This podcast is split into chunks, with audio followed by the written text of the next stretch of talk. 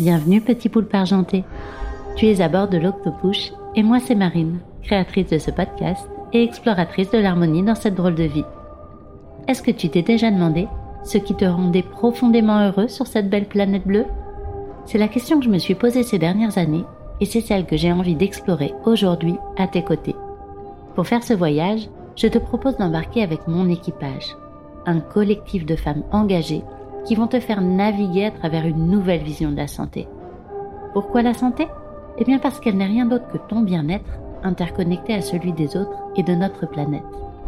Alors si tu es prêt à voir ta santé autrement, elle pourrait bien devenir la boussole pour te reconnecter à tes rêves d'enfant et mieux t'orienter dans cette vie qui n'est que vaste océan. Belle et douce traversée Le lien entre santé et art peut paraître flou. Mais vous est-il déjà arrivé, en refermant un livre, en sortant d'une salle de ciné, d'un spectacle, devant une peinture, un dessin, une danse, de ressentir une émotion telle que vous aviez envie de changer, commencer ou recommencer quelque chose dans votre vie, de créer même? En ça, je pense que l'art est une thérapie, qu'on soit artiste ou spectateur. En nous mettant face à nos émotions, l'art nous invite à nous questionner sur qui nous sommes, ce que nous voulons, pour nous-mêmes comme en société, et à agir. En tout cas, c'est ce qui s'est passé pour moi lorsque j'ai découvert le travail des artistes que nous allons rencontrer ensemble. Des artistes singuliers qui racontent notre monde pluriel et nous invitent à en bouger les codes. Je m'appelle Sophie Labruyère, je suis auteure et réalisatrice et j'ai le plaisir de prendre les commandes de l'Octopus pour cette série de connexions artistiques.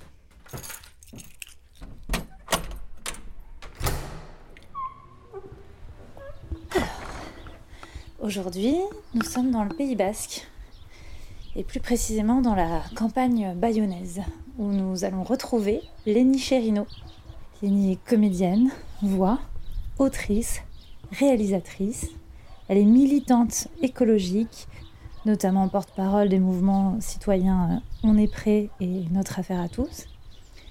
Elle est aussi co-créatrice de la chaîne YouTube Feuillage. Et on s'est rencontrés ici, il y a 4 ans quand j'ai emménagé dans le sud-ouest. Et depuis, j'ai l'honneur de la compter parmi mes amis les plus proches. C'est quelqu'un euh, dont j'admire euh, à la fois la personne et euh, le travail. Comme je la sais très inspirée et que je la trouve très inspirante, bah, j'avais envie de vous la faire rencontrer. Alors, j'arrive. Charmant petit village. De toute façon, je vous invite vraiment à, descendre dans le sud-ouest. C'est un endroit euh, magnifique. Voilà, c'est ici. Il y a du vent, c'est agréable. Lénie Oui, Sophie Je suis venue à pieds nus. Ah, t'es pieds nus Et moi, je suis, je suis en train de manier la pioche. Bienvenue au poulailler. Merci. Comment tu vas? Ça va? Et toi? Mais oui. Mais dis donc, il est magnifique ce poulailler. Alors, c'était un, un moutonnier. Mais non. Une maison de moutons, une bergerie, Une tu veux dire? bergerie. Waouh, quelle prouesse. Un sacré défi. Ouais. Eh ben, c'est bien joli. J'ai hâte de voir ça terminer. J'ai surtout hâte de manger des bons œufs. Ah oui, tu m'étonnes. Je te suis, hein. Oui, oui, viens. On va se, se mettre à l'abri du vent. C'est l'été euh, dans le sud-ouest, quoi. Tiens, sans ça. Hum, c'est citronné. C'est de l'eucalyptus. Ah. Ah, ça sent bon. On est bien là, non? Ouais, on est bien. Genre, en tailleur. Du coup, je voulais savoir déjà pourquoi tu m'avais donné rendez-vous ici. Alors, euh, là, on est, euh, on est dans le jardin de mes beaux-parents. Il se trouve que je, dois en ce moment y construire, avec euh, l'aide de, de mon amoureux, un poulailler. et puis, euh, et puis c'est un super chouette jardin avec des fleurs partout. Et c'est Ouais. vraiment la période de l'année où ça explose de partout. Il y a des couleurs, il y a des, il y a des odeurs. Donc, euh, ça m'allait bien de Ouais. te recevoir dans cet écrin. Puis c'est beau, c'est agréable, il fait bon. Ouais, il fait bon, il y a une petite brise là. On a, il y a- on a, les- je sais pas si c'est perceptible, mais on a les oiseaux aussi qui sont, qui sont bien présents. Et en fait, là, avec ma vision d'adulte, c'est le genre de jardin dans lequel j'aurais aimé jouer quand j'étais petite. Donc c'est un peu le Mhm. jardin de l'enfance. Il y a des arbres dans lesquels on peut grimper. euh, Il y a, il y, a des, il y a plein de petits recoins, il y a des petites cachettes, on peut se faire plein de petites, petites ambiances, de petits univers. Donc, euh, donc voilà, non, j'aime bien cet endroit. trop bien. Comment tu te présentes quand on te demande ce que tu fais dans la vie? Alors en général, euh, je m'y reprends à trois fois. Pour simplifier, en général, je dis que je suis comédienne et ayant co-créé la chaîne YouTube Feuillage euh, avec Mathieu Duméry, euh, je, dis aussi que je suis co-créatrice de la chaîne YouTube Feuillage puisque c'est quand même un programme qui m'a demandé de l'investissement et de l'énergie. Mm.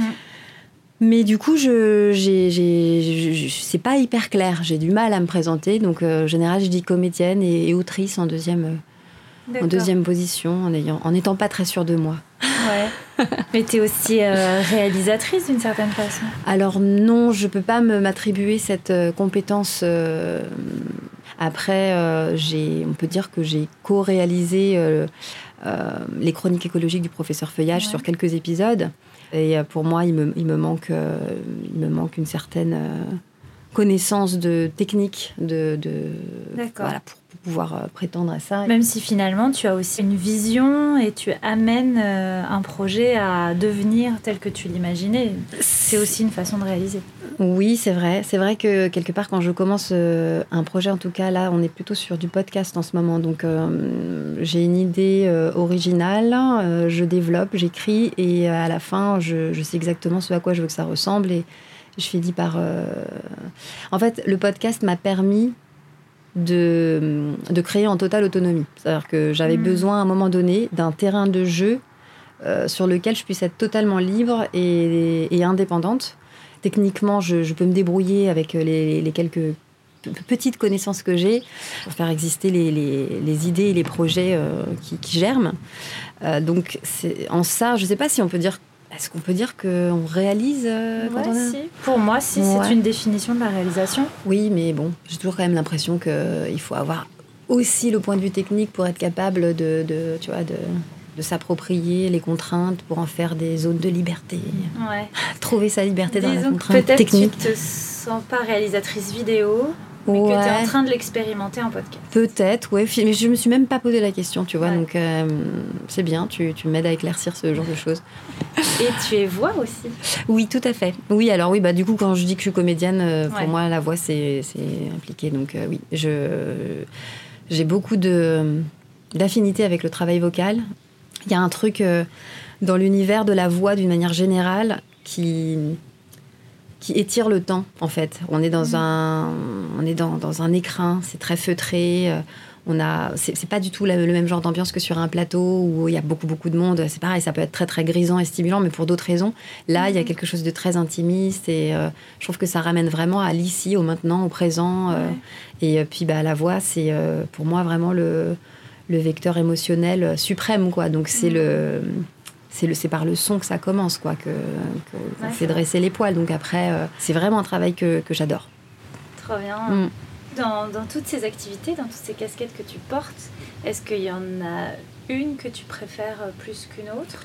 Alors, je sais pas si on peut dire que je préfère. Par contre, je suis beaucoup plus à l'aise euh, dans mon activité d'actrice comédienne parce que c'est le début de ma carrière en fait et que c'est quelque chose que j'ai eu l'occasion d'expérimenter euh, beaucoup de fois. Pour le reste, c'est beaucoup plus torturé. Pour moi, c'est encore compliqué de s'autoriser, de savoir quel est le bon moment pour écrire, pour, que, pour développer une idée. Parfois, les idées arrivent, l'inspiration est là, mais la vie fait qu'on n'a pas le temps de, de, de- voilà, de décortiquer, de poser, de le mettre, de le faire euh, sortir de soi. Et euh, du coup, c'est beaucoup de, beaucoup de, de, de conflits intérieurs et c'est effectivement euh, beaucoup moins simple que d'être euh, interprète euh, d'un rôle au service d'un récit. Donc euh, voilà, j'ai pas encore trouvé ma, ma routine, entre guillemets, Ouais. mon, mon mode opératoire euh, d'autrice. Je, je tâtonne. c'est moins évident. C'est moins évident et en général, quand ça s'impose à moi, c'est quand le, le- à partir du moment où je me mets à écrire, c'est euh, c'est une espèce de, de pff, je sais pas, c'est un vomissement quoi. et je sais pas du tout comment. Le... Enfin, je le canalise absolument pas, quoi. C'est, je vais y passer 8 euh, heures euh, pendant une journée, 2 heures le lendemain. Enfin, ça, ça va pas du Je vais pas du tout rythmer mes journées pour avoir, mettons, tant de temps le matin, hmm. j'écris, etc. Et du coup, en fait, ça vient, ça, ça vient amener beaucoup de frustration parce que il y a toujours un moment où il faut que je m'arrête soit euh, pour, pour, commencer mon rôle de maman dans la journée parce que je dois aller chercher ma fille à l'école, soit euh, euh, bah, il faut que je m'y mette parce que c'est le moment où j'ai le temps, mais c'est pas le moment que j'aurais choisi. Hmm. Donc il y a, y, a, toujours ce, ce, truc un peu nerveux de, de, devoir composer avec la réalité qui, qui pour moi est pas encore hyper, hyper tranquille et serein. quoi. Donc euh, c'est vraiment une découverte, c'est une aventure, quoi. Vraiment, euh, c'est un voyage. Et c'est quelque chose sur lequel tu aimerais euh, prendre plus de temps, enfin trouver un rythme meilleur ou... Ouais, j'aimerais beaucoup. En fait, c'est assez grisant de se rendre compte que quand on commence à tirer sur un petit bout de ficelle, ben, il y a une énorme pelote qui arrive et que derrière cette pelote, on peut fabriquer plein d'habits. Donc oui, c'est bien sûr, j'aimerais pouvoir le développer. Mais euh, j'aime aussi parfois revenir justement à, ma fonction d'interprète euh, parce que il y a quelque chose de reposant aussi dans le fait d'être au service du projet d'autrui. Euh, Et c'est pas du tout le même travail. C'est engageant, mais c'est pas engageant de la même manière. Quoi. Et tu as toujours voulu faire ça? Le métier de comédienne, en tout cas Oui, je crois. En fait, ça, a été une évidence. Enfin, moi, j'ai commencé par la danse. Je voulais vraiment être danseuse. C'était ma vocation de gamine. J'aurais aimé faire un, lycée horaire aménagé danse, mais ma mère voulait absolument que je passe un bac général. Donc, euh, euh, du coup, j'ai passé mon bac général et mon bac L, et voilà. Et j'ai fait de la danse à côté. J'ai pas fait les rencontres qu'il fallait en danse pour me donner euh, le goût de, de, de la niaque. Enfin, j'ai pas eu la niaque sur ce sur ce milieu-là, qui est un milieu qui est quand même vraiment dur. Et très vite, euh, la comédie, le théâtre, le jeu, en fait, euh, est venu me chatouiller et j'ai bifurqué euh, dans l'art dramatique, on va dire. Et en fait, pour moi, c'était. Il n'y avait pas de question, quoi. En plus, j'ai quand même des parents qui, bon, malgré ce que j'ai dit sur ma maman, qui m'ont énormément encouragé pour, pour que je, je puisse enfin, voilà, faire ce que j'aime. Donc là-dessus, il y avait passe, ton bac, en gros, quoi. Passe ton bac, et puis après, euh, on en discute. Mon père aurait bien aimé que j'aille à la fac, parce que euh, c'est quand même cool. Euh, si tu fais du droit, tu pourras tout faire, ma fille. Mais mon père est musicien, donc à un moment, il a vite. Ouais, voilà. c'est clair, c'est tout. Franchement, si on devait compter le nombre de juristes oui. qu'il y aurait dû avoir. bah donc voilà, donc j'ai pas fait de droit, désolé papa. Mais euh, par contre, euh, par contre, euh, voilà, derrière, derrière cette espèce de petit fantasme de ma fille fait du droit, il y avait quand même vachement la fierté aussi de, pouvoir m'accompagner, lui en tant que lui qui est artiste, de pouvoir m'accompagner sur mon chemin artistique et, et, de m'aider. Donc, je me suis sentie pas mal épaulée là-dessus. Et donc, j'avais pas envie de me réaliser dans, un, dans, dans une carrière autre que juste être sur scène. À l'époque, c'était vraiment ça, être sur scène et, et raconter des histoires. C'était vraiment l'idée. D'accord. Qu'est-ce qui t'inspire en général? J'aime beaucoup euh, sortir d'une œuvre, quelle qu'elle soit, euh, avec des milliers de questions et complètement remise en question sur des, sur des idées que je pouvais avoir. En fait, j'aime beaucoup euh, juste réfléchir et, être euh, poussé dans mes retranchements. Euh, c'est ça qui m'intéresse, quoi. C'est de, remettre en question mon point de vue, de retourner le prisme par lequel je regarde le monde et de me dire ah putain mais ouais mais en fait ça j'avais j'avais pas du tout perçu ça sous cet angle-là. En fait qu'est-ce que ça me raconte? Donc en fait j'ai envie de pouvoir générer un peu la même le même genre de choses. Après mes réalisations aujourd'hui ça passe euh, beaucoup, tu vois, je dis réalisation. On a un progrès. Euh, hein. ouais, c'est vrai. Euh, ça passe beaucoup par, du, par de l'humour, par quelque chose d'assez. Enfin, j'aime beaucoup aussi jouer avec le burlesque. Donc, j'aime utiliser des formes légères pour aller pour aller pointer des, des, des, sujets plus sérieux, plus graves et plus, profonds. Quoi. On en a beaucoup parlé avec Mathieu quand on, faisait feuillage et qu'on parlait de feuillage. C'était cette idée de sensibiliser, qui est un terme aujourd'hui qui, qui, semble un petit peu euh, galvaudé, un peu euh, usé, mais il y a vraiment cette euh, notion très forte de, très forte de rendre sensible autrui à, quelque chose de, fondamental. Quoi. Et donc, euh, bon, euh, pour l'écologie, c'était vraiment la protection du vivant, l'importance de célébrer aussi le, vivant, le vivant, sa nature, enfin, la, nature et, qu'on a en soi. Quoi. Enfin, pour moi, c'était très existentiel aussi. Et, euh, et aujourd'hui, ben, c'est- toujours la même quête, cette notion de pouvoir euh, vraiment rendre sensible, euh, se faire s'émouvoir, que ce soit par le rire, par la, ou, enfin, ou juste être touché par une révélation. L'idée, c'est vraiment ça, c'est d'amener de la sensibilité sur des sujets sur lesquels éventuellement, peut-être, on n'aurait pas pensé pouvoir être sensibilisé ou ému. Est-ce qu'il y a la notion aussi de déranger un peu, de bousculer? Oui, bien sûr.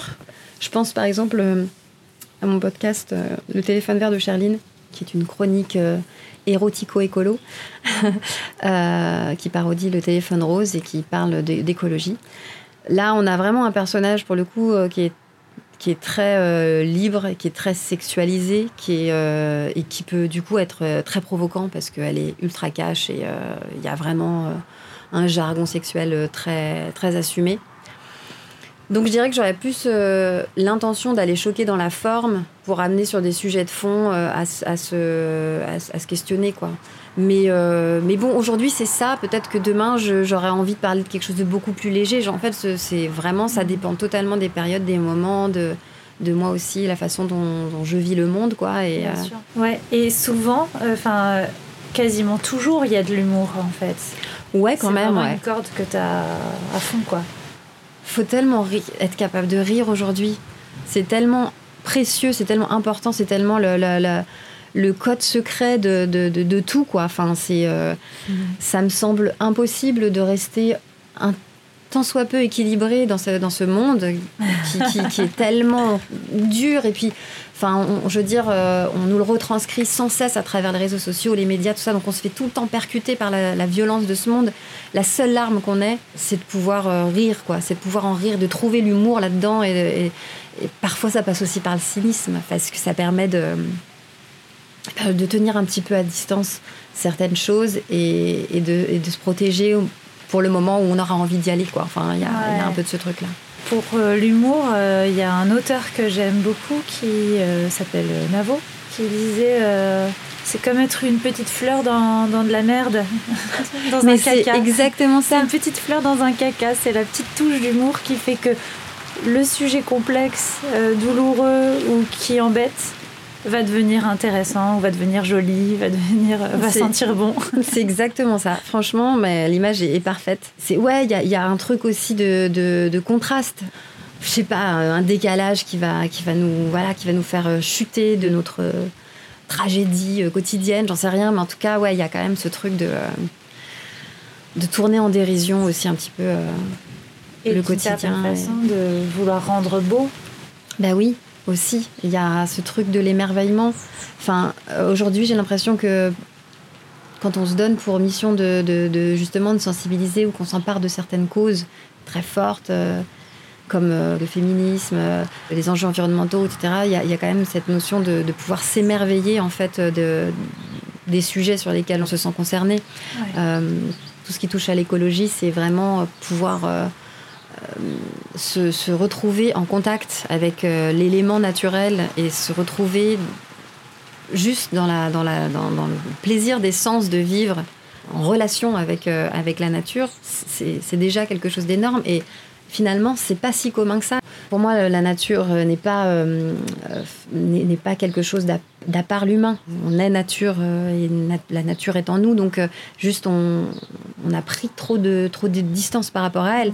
Et tout l'enjeu aujourd'hui, c'est de réduire cette distance et, euh, et de créer justement de l'émerveillement euh, pour euh, amener une émotion, convoquer la sensibilité et du coup donner l'envie de, de, de changer, euh, de changer de comportement ou de changer de manière d'agir, de se dire ah mais là il y a quelque chose qui me touche de ouf, je trouve que c'est hyper beau, euh, ou simplement être tout nu dans son jardin quoi, Euh, quand il fait chaud et qu'il y a un tout petit peu de vent, mais c'est tellement magique quoi, ce truc de euh, pour peu que tu puisses, euh, c'est pas mon cas, hein, mais si tu as une petite rivière au fond de ton jardin et que tu vas, euh, te, mettre les pieds nus dans ta rivière et que tu sors et qu'il fait chaud, enfin voilà, juste accepter le, le- la sensorialité de, voilà, de, de cette nature euh, en soi, autour de soi, que ce soit sonore, n'est-ce pas Euh, Que ce soit voilà euh, tactile ou, euh, ou visuel, ou, Ouais. ou- voilà ou ce qu'on veut, c'est ou, ou le goût d'une fraise qui, qui est cueillie dans les bois. Enfin voilà, il y a, il y a quand même ce- cette notion de veux dire, waouh, enfin, il y a un électrochoc en fait. hein. Juste dire, mais ce, ce truc-là, je le, ou, ou observer des, des- des animaux, des oiseaux, des insectes et, et les regarder pendant longtemps, s'autoriser à, à prendre une pause pour, pour regarder ça pendant longtemps et voir en fait que c'est assez magique ce qui se passe, juste parce qu'on on n'a on n'a plus l'habitude quoi. Ouais. Et de, de, de renouer avec, avec ces sensations tellement fortes, je pense que c'est ça aussi qui euh, donnera un petit peu envie aux gens de changer les choses et de, changer, de changer le monde peut-être. Mais euh, Ouais. pour moi, ça passe vraiment par le corps, par les sens et, euh, et l'émerveillement. Ouais. Voilà. Bah, écoute, je, je- je le souhaite en tout cas. Eh ben, je te propose de faire une petite pause musicale. Est-ce que ça te dit? Ah oui, avec plaisir. Et qu'est-ce que tu voudrais écouter? Euh, je, là, je pense à, à Xavier Wood et à son magnifique titre Follow the Sun, qui, euh, qui est comme une sorte de, de brise légère sur la peau nue au coucher du soleil. Follow,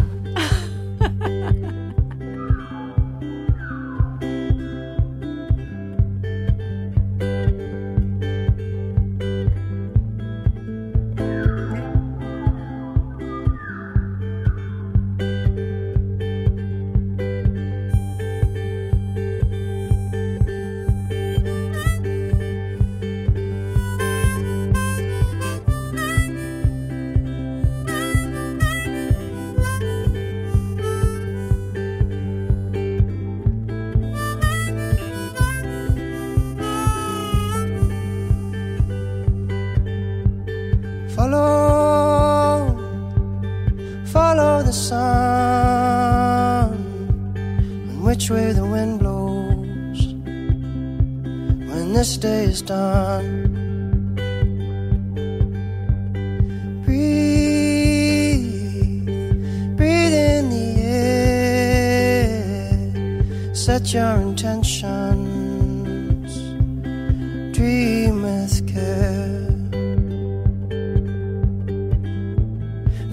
Tomorrow's a new day for everyone. A brand new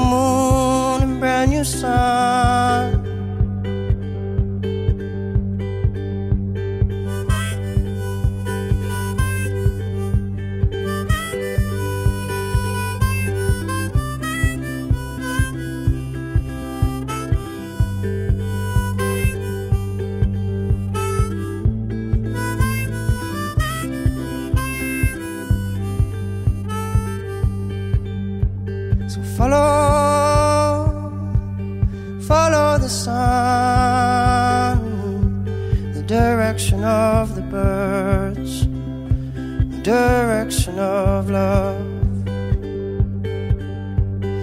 Breathe, breathe in the air, cherish this moment, cherish this breath. Tomorrow's a new day for everyone. A brand new moon, brand new sun. When you feel life coming down on you like a heavy weight. When you feel this crazy society adding to the strain. A stroll to the nearest water's edge. Remember your place. Many moons have risen and fallen long, long before you came. So which way is the wind blowing? And what does your heart say?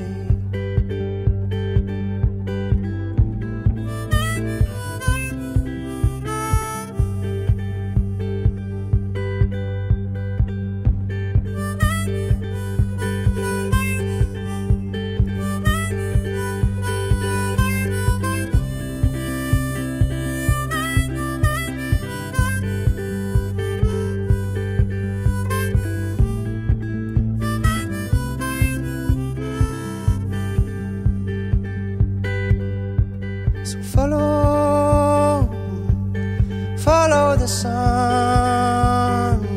and which way the wind blows.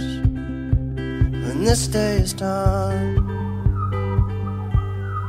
Du coup, euh, cette, euh, ce métier artistique, enfin ces métiers artistiques, qu'est-ce que ça t'apporte dans ta vie? Que ce soit dans la vie en général ou au, au quotidien? Ah bah, c'est que c'est euh, c'est très hum, enfantin. C'est que du coup, j'ai des espaces de jeu, de liberté euh, inconsciente, de, de pouvoir euh, créer ce que tu veux, comme tu veux, avec la forme que tu veux. Et euh, j'ai l'impression que c'est ça convoque un petit peu ce truc-là de, gamin chez moi. c'est mes espaces de jeu, les endroits. Les endroits où je sens plus le temps qui, qui passe en fait. Où il y a, vraiment il y a le, moment présent qui se dilate.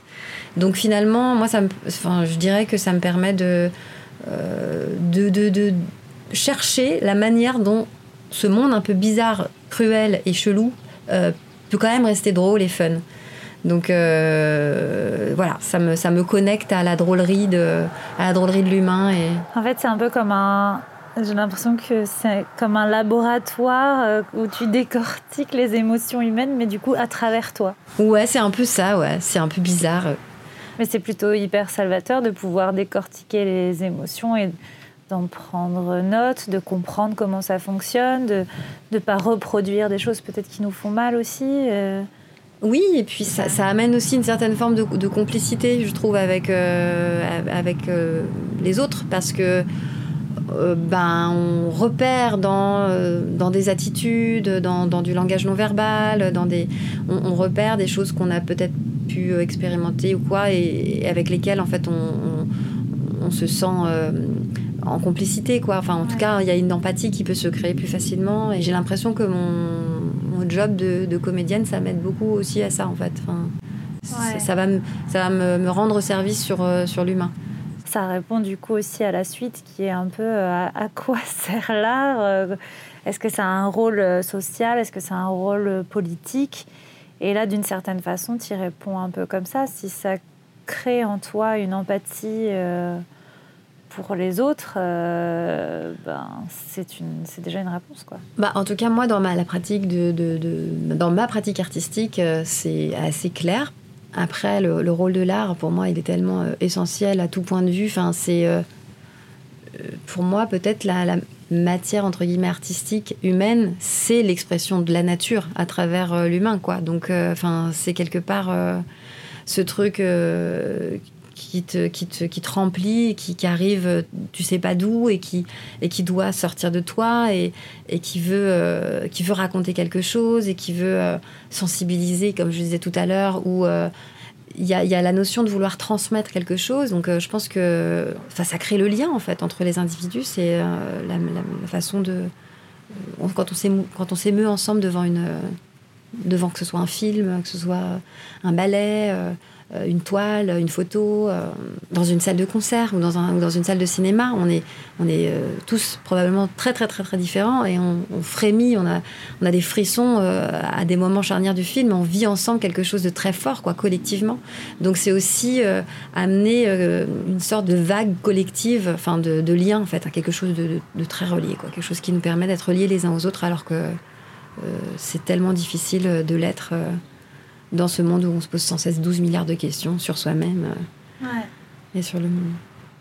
Ouais, c'est une très belle image, ouais, ça fait du lien entre les gens. Ouais, c'est une sorte de tresse, quoi. Enfin, je vois ça un peu comme euh, il y a quelque chose euh, qui, est, qui est tressé, euh, et, et cette grande tresse, ben, c'est peut-être l'effet de toutes les toutes les œuvres artistiques du monde. Et donc euh, ben, on est on est relié à ça quelque part euh, voilà. Et donc il y a des connexions comme une sorte de, de réseau euh, racinaire quoi. Euh, et c'est très fort. Et y a, de mon point de vue, il n'y a qu'avec ça qu'on on, on- on peut espérer éventuellement à un moment, j'allais dire, se sortir de la merde dans laquelle on est. Mais euh, est-ce qu'il y a vraiment encore un peu d'espoir? Je ne sais pas.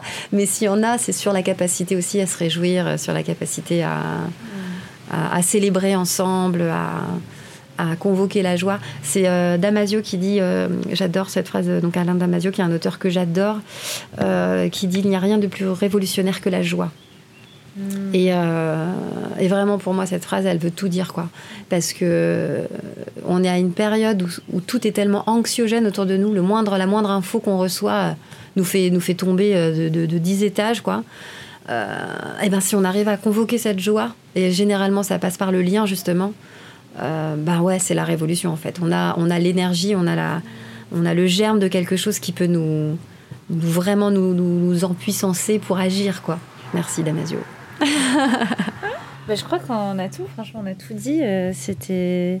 Euh, Sauf si tu veux rajouter une petite chose, toi, à ton tour. Je sais pas, l'instant promo. Ah oui Mais oui Quelle est ton actualité Alors, euh, j'ai le très grand honneur euh, de, de- de- de jouer dans un film de François Descraques qui s'appelle euh, Le Visiteur du Futur, qui va sortir en salle, donc euh, qui sort au cinéma le 7 septembre. Euh, et c'est ma, première fois au cinéma, donc je, je suis très excitée. C'est vrai qu'il y a l'aventure aussi, ça. Ouais, c'était c'est une superbe aventure. Ils ont vraiment commencé en mode système D et euh, de saison en saison, il y a eu quatre saisons. Ça, ça s'est fait produire de, de, de, de, de plus en plus avec de plus en plus de moyens. Et euh, au terme de la quatrième saison, il y a eu quelques années qui se sont écoulées avant justement que Pyramide Production accepte d'accompagner le film. Donc c'est un, une, euh, une sorte de d'ovni dans le paysage euh, cinématographique français, puisque c'est une comédie de science-fiction Ouais. euh, qui, qui, voilà, qui parle de plein de choses hyper universelles, avec beaucoup, beaucoup d'humour, de grandes, de grosses barres de rire, et puis des effets spéciaux de fou. Mais oui, effectivement, euh, c'est François, c'est vraiment euh, un pionnier là euh, sur ce point-là. C'était vraiment la première web série euh, à- qui, qui, qui a vraiment où il y avait de l'ambition derrière, où euh, il y avait une trame narrative qui évoluait beaucoup avec beaucoup de personnages, des comédiens, etc. Donc oui, c'était c'était c'était les débuts de tout ça. Trop bien. Le 7 septembre? Le 7 septembre, dans tous les cinémas de France. Allons-y Merci Lénie Merci Ça Sophie. fait trop plaisir. Moi aussi. Et au revoir tout le monde. Et c'est ici que nous faisons escale. Retrouve le résumé et les intervenants de cet épisode, ainsi que l'univers de chaque poulpette, sur le compte Instagram ou sur le site internet The Octopush. Aussi, ce podcast est autofinancé et indépendant. Alors si tu as envie de donner un coup de push à l'Octopush, tu peux participer à notre cagnotte Tipeee, en lien sur le site internet aussi. Zoup zoup, dernier message avant de prendre le large. The Octopush a besoin de tes tentacules pour continuer son voyage. Si tu apprécies ce podcast, merci de le suivre sur les réseaux sociaux, de t'abonner sur ta plateforme préférée, mais aussi d'offrir des étoiles et des commentaires sur Apple Podcast. Bisous salés